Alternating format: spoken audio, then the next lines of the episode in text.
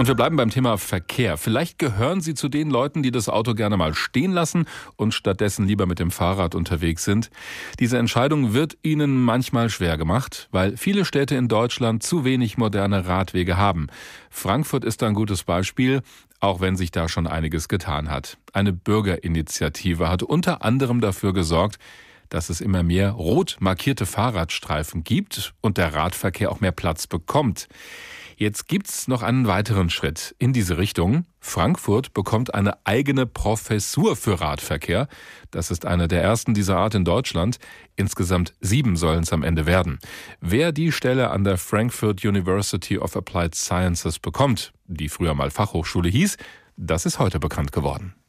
Radverkehrskonzepte entwickeln, Radwege sinnvoll planen und gestalten. All das können Studierende der Frankfurt University of Applied Sciences schon bald tun. Unter der Leitung von Dennis Knese. Der neue Professor für Radverkehr beginnt ab Januar mit der Lehre.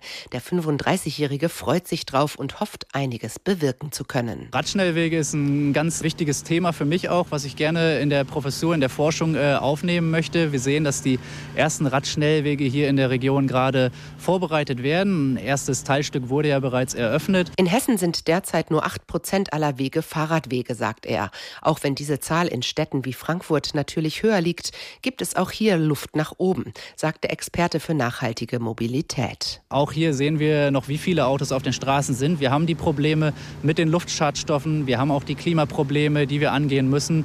Ähm, Platzprobleme ohnehin. Wenn Sie äh, mit dem Fahrrad in Frankfurt unterwegs sind, sind Sie teilweise schneller als mit dem Auto, wenn Sie ähm, abends im Berufsverkehr im Stau stecken. Ein Beispiel, die Friedberger Landstraße in Frankfurt, eine der Hauptverkehrsadern und ewiger Zankapfel zwischen Radfahrern und Autos.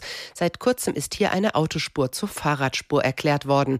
Des einen freut, ist des anderen leid. Ich finde das sehr gut, weil es wirklich Sicherheit bringt. Also ich habe schon sehr viele Autos erlebt, die jetzt wirklich Rücksicht darauf nehmen. Je mehr Leute mit dem Fahrrad fahren können und umso besser. Diese Autofahrer sind genervt. Heißt behindert ein bisschen. Also gerade wenn viel los ist oder so. Ja. Weil jetzt nur noch ein Fahrstreifen da ist, das führt zu mehr Stau jetzt in der Innenstadt. Beruflich habe ich viele Termine täglich und jetzt muss man immer zehn Minuten immer früher und mehr einkalkulieren. Und mit solchen Konflikten wird sich Dennis Knese auch befassen und er möchte mit seinen Studierenden genau das rausgehen, praxisnah sein. Seine Stelle ist nur eine von sieben geplanten Radverkehrsprofessuren an deutschen Hochschulen. In Hessen wird es noch in Wiesbaden und Kassel eine geben. Alle gefördert vom Bundesministerium für Verkehr digitale Infrastruktur. Das Ziel, die Interessen von Radfahrern angemessen berücksichtigen in einem nachhaltigen Mobilitätsmix, heißt es aus dem Bundesverkehrsministerium.